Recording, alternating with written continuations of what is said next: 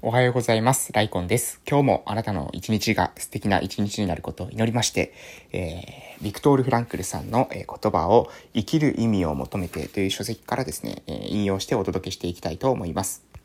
えー、おはようございます。本日8月の19日木曜日でございます。えー、私は鹿児島県の奄美大島某村で地域おこし協力隊として活動をしているものでございます。えー、近況報告をいつも朝の時間に挟んでるんですが、え昨日はですね、特に、これといった活動は、えなく、まあ、うん、そうですね、児童クラブの子供たちに、朝8時から9時の間に、読み聞かせを実施して、で、その後は、村の交流拠点の方でですね、まあ、読み聞かせ自体も村の交流拠点で行ったんですですけれども、えー、交流拠点である、えー、ゼントキアンっていうところがあるんですが、そこの、えー、解説をしていたという感じですね。で、えー、そこを開けていると、まあ、子供たちがね、えー、まあ、気兼ねなく、えー、来てくれることが、えー、ありましたので、えー、前に比べるとですね、子供たちの、その、何ですかね、出入りっていうのが増えてきたかなというような、えー、印象を受けております。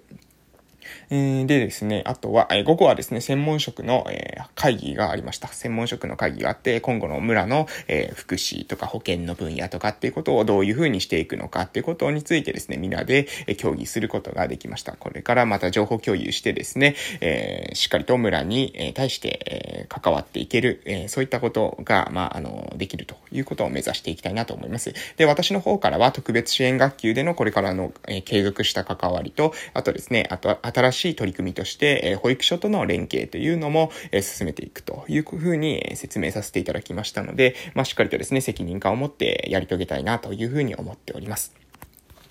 えー、若干早口で、えー、進んでますのが、えー、今日ですね、えなんと、あの、この後8時からですね、え子供たちが読み聞かせをしてくれということで、本当は月水金ですので、今日はね、木曜日なので、え読み聞かせないんですけれども、なんと明日が、え出向日ということで、明日はですね、出向日だから、え読み聞かせに参加できない。だから木曜日に、えその前にね、え代わりにやってくれというふうに言われましたので、まあそれだったらね、その、まあ子供たちのその提案も、まあ非常にね、その出向日が明日はあるからいけないからっていうね、あの、しっかりとしたプレゼンテーションで、えー、心が動かされましたので、えー、私もですね、うん、じゃあ、じゃあしょうがないなと、今日読み聞かせを、えー、しようということで、えー、今からですね、8時から読み聞かせを行います。えー、なので、もう、あの、その、そこにですね、向かって出発しないといけない時間が、えー、迫ってきてますので、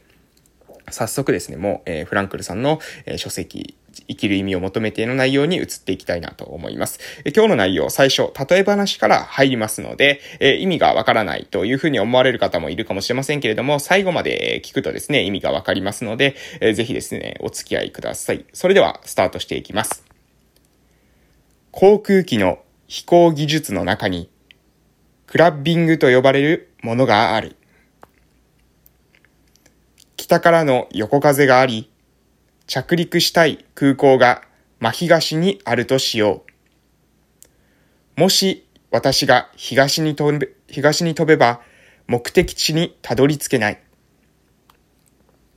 というのも私の飛行機は南東の方に流されてしまっているからである。目的地に到着するためには斜めに飛行することによって流れる分を埋め合わせなければならない。この場合なら飛行機は着陸したい地点より北に向かって飛ばなければならないのである。人間の場合にも似たようなことがある。つまり自分の中のより高い意欲や目標を含んだ高いレベルでの自分自身を見る経験がない限り、人間もまたその人が本来持っていたであろうレベルより低いところに落ち着いてしまうのである。私たちが人間の潜在力を最善の形で引き出そうとするなら、その潜在力の最善の形が実際に存在しているということ、そしてそれを現実のものにできるということを私たちはまず信じなければならない。そうしなければ私たちは流されてしまうだろう。悪くなっていくだろう。なぜなら潜在力にはその最悪の形も同様に存在しているからである。人間の中に潜在する人間性を信じるということは、人間らしい人間はいるにもかかわらず、おそらくいつもそうした人たちは少数派でしかないという事実に目を塞ぐことであってはならない。人間らしい人間が少数派であることは事実かもしれない。しかし、私たちの一人一人がその少数派の一員になろうと戦っていることもまた事実なのである。状況は悪い。しかし、もし私たちが全力でこの悪い状況を改善しようとしなければ、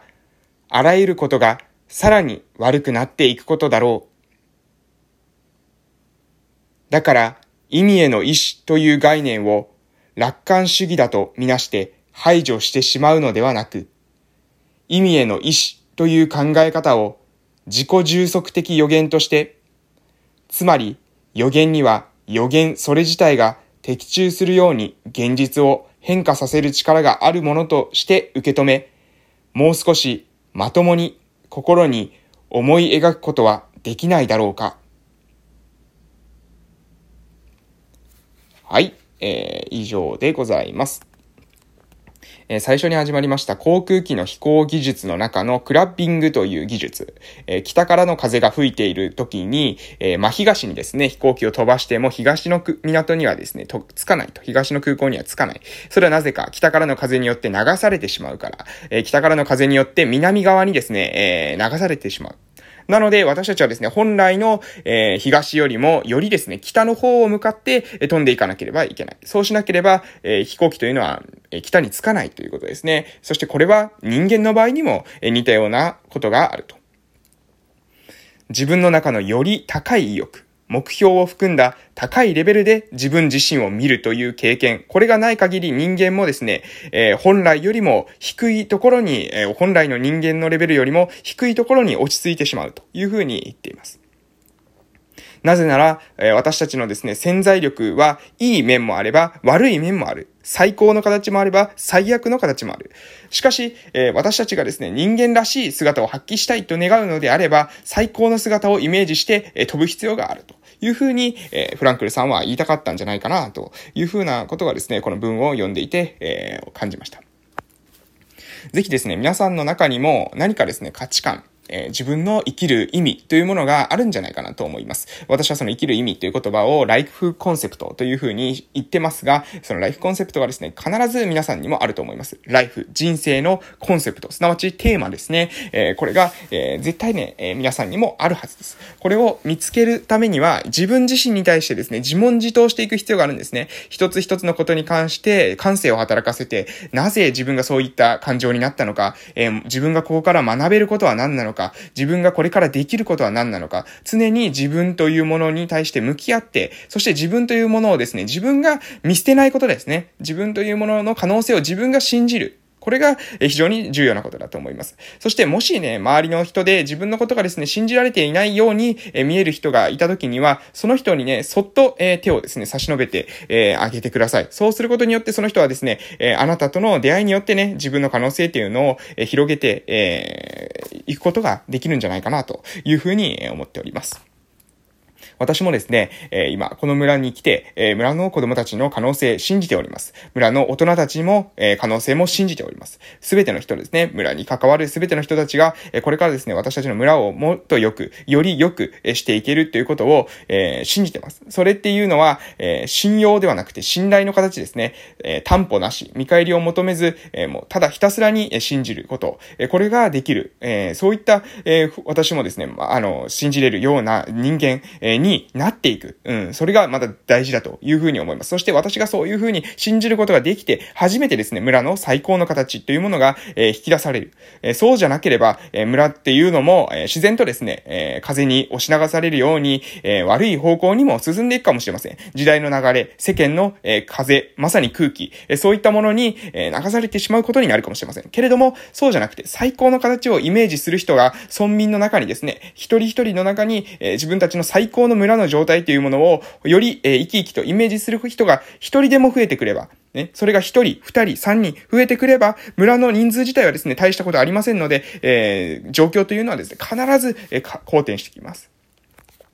今のみんなの頭の中にある村のイメージというものが現実に投影されて、今の村というものがあります。村だから、これだ、これだけしかできない。村というものはこんなもんだ。ね、子供たちも村に生まれたんだからしょうがない。そういうふうに、思われるような村であってはいけないと思います。どこに生まれたとしても、どこで、え、生まれ育ったとしても、えーバッチリですね、自分の人生にイエスと言える、そういった村、自分たちの村は自分たちの手で良くしていくしかないんじゃないかなと思いますので、私はね、あの、最善の村の形、これをイメージして、それをできるだけ多くの大人、そして子供たちにメッセージとして自分の生き方としてもですね、発信していって、みんなの意識が少しでもね、あの、村を、あの、北の方向を目指してですね、より北の方向を目指して飛んでいこうというふうに思っていただけるように、えー、まあ本当にね、まあ日々、行動していくしか私にはできませんので、えー、やっていきたいなというふうに思います。それでは、えー、今日もですね、この後、えー